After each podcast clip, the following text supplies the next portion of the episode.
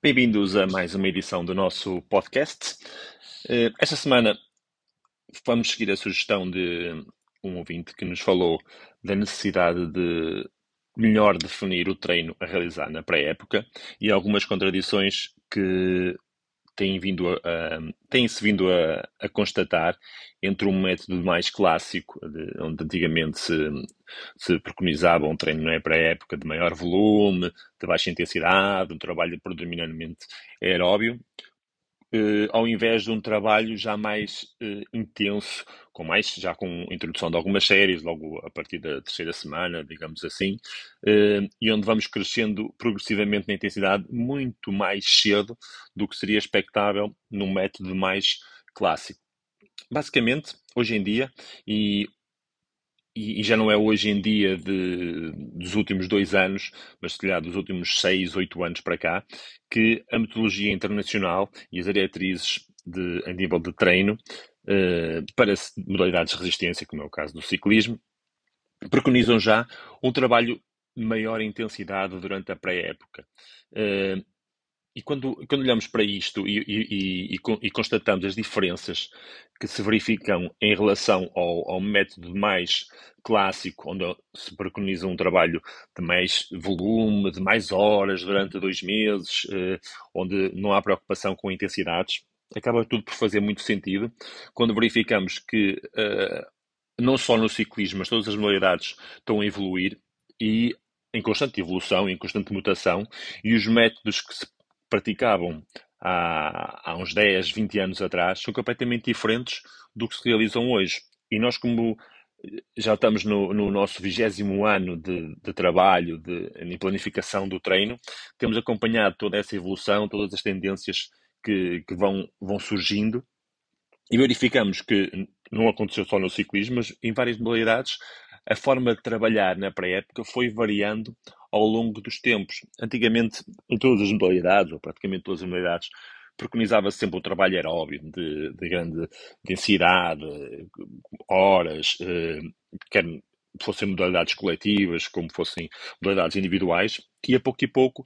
temos vindo a especializar esse tipo de trabalho à medida que vamos evoluindo e avançando nos anos e avançando no, na evolução das próprias modalidades, eh,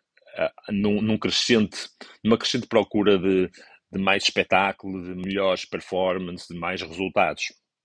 E isso tem a ver com, por exemplo, num desporto, nos esportes coletivos, como seja, por exemplo, o futebol, antigamente havia muito aquela escola de, na pré-época, fazia muito trabalho de, de, de, de corrida, eh, os atletas nem gostavam muito desse tipo de trabalho, queriam um trabalho com bola, e a pouco e pouco as escolas de futebol, e, e Portugal foi até um exemplo muito, muito interessante nesse, nessa área, eh, preconizaram sempre um trabalho já com bola, já mais técnico, onde os atletas, além de trabalharem as suas componentes aeróbias, já com, introduziam outras componentes físicas e também a técnica e o objetivo, que era o trabalho eh, com bola. Isso acontece também no ciclismo, porque é sabido que o trabalho que é feito durante a pré-época, se não for um trabalho na linha do que é feito ao longo da época, não, não interessa muito fazê-lo, porque passados seis meses, passados cinco meses e até menos, uh, esse trabalho acaba por já não ter significado nenhum. Ou seja, não é por andar a, correr ou, a fazer um trabalho de maior, uh, de, de maior volume e de menos carga, de menos intensidade nesta altura, que vou ter melhores resultados em maio ou em junho ou em julho. Ou seja, o trabalho que é feito agora uh, deve ser progressivamente indo ao encontro dos meus objetivos, das minhas necessidades e do que eu pretendo realizar ao longo da época. Então, após um, o que é, ou melhor, o que é aconselhado hoje em dia é que após um período de adaptação relativamente curto, onde podem ser duas, três semanas, uh, em que nem é preciso haver treino quase todos os dias, até pode haver dois descansos por semana, mas haver alguma densidade de trabalho e com intensidade moderada, a pouco e pouco, a partir do momento em que vamos avançando nessas três semanas, ou seja, mais para o final desse período, começar logo a haver alguma intensidade e uma procura de especializar uh, o treino e direcioná-lo para aquilo que o atleta precisa para, de, de evolução para, para atingir ao longo da época. Isto acontece não só uh, pela necessidade de especialização, mas também pela otimização e maximização de recursos. Porque vamos supor que no, no, nas modalidades, como seja o, o ciclismo, uh, o tempo disponível para treinar e em zonas em que o inverno seja mais, uh, mais vincado, uh, leva-nos a que haja menos disponibilidade de horas de treino uh, ao longo da semana. E à medida que vamos avançando ou regredindo para, para atletas mais amadores, essa disponibilidade de tempo útil acaba por ser ainda muito mais reduzida. E à medida que isso acontece, essa necessidade de especializar mais o treino torna-se mais importante ainda. Porquê? Porque esses atletas são os atletas que por terem menos densidade de treino e menos disponibilidade para treinar, têm mais tendência a uma quebra significativa no FTP entre épocas, que isso já falamos num, num, num episódio aqui atrás. Ou seja, se esse atleta está mais suscetível a, a, a uma quebra drástica no, no, FTP, se ele não começa a pouco e pouco a começar a estimular essa, esse parâmetro de, de, de rendimento, o que é que vai acontecer? Vai levar muito mais tempo a chegar aos níveis de performance do ano anterior. E se um atleta que demora 4, 5, 6 meses a, a, a crescer 50 watts no FTP, e há atletas que têm essa dificuldade de evoluir muito mais do que isso ao longo de uma época, há atletas que conseguem evoluir bastante mais. O que é que vai acontecer? Em 3, 4, 6 semanas que podem levar entre transição de época e aquela fase de baixa intensidade e sem estimular essa capacidade, que é de veras importante para, para ter uma melhor performance, vai haver uma quebra na mesma que pode chegar aos 50 watts ou até, em alguns casos, até mais. Ou seja, um atleta que demorou seis meses a atingir um FTP de 350 watts, pode, durante a pré-época e na transição entre épocas, baixar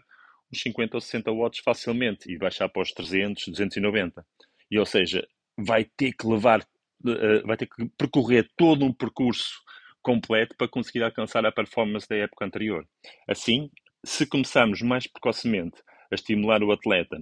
para, nessas intensidades, que são as intensidades fulcrais, para ter mais performance ao longo do ano, mais facilmente conseguimos que o atleta não tenha uma quebra tão grande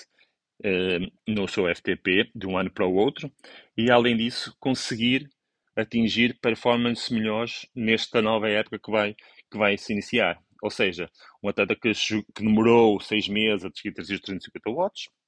na transição entre épocas que baixa ali para os 320, se demorar 5 ou 6 meses a subir 50 watts, este ano já tem possibilidade de chegar aos 360 ou 370 watts. E que, com uma, uma pequena otimização ali no peso corporal, vai dar uma, um crescimento na relação peso-potência ao FTP espetacular e muito mais resultados. E esta pequena dinâmica é tão importante e é tão, tão fulcral uh, e decisiva nos resultados que acaba por ser um, um, um garante de maior sucesso, quer no trabalho do treinador e quer no esforço do próprio atleta. E basta às vezes a gente parar um bocadinho para pensar no, no, no, no trabalho e na, na, no percurso dos atletas para verificarmos que essa tendência atual, e que já não é tão atual quanto isso em termos de, de duração, porque não, já não vem de há dois ou três anos, já vem de seis ou oito anos para cá, faz cada vez mais sentido, porque se nos concentrarmos uh, neste, neste, nesta forma de pensar o treino, verificamos que vamos conseguir ter muito mais resultados com os nossos atletas. Por isso, vamos nos focar em ter uma, uma transição entre épocas relativamente curta e a pouco e pouco começar desde logo a introduzir intensidade no treino. Obrigado e vemos por aí no próximo episódio.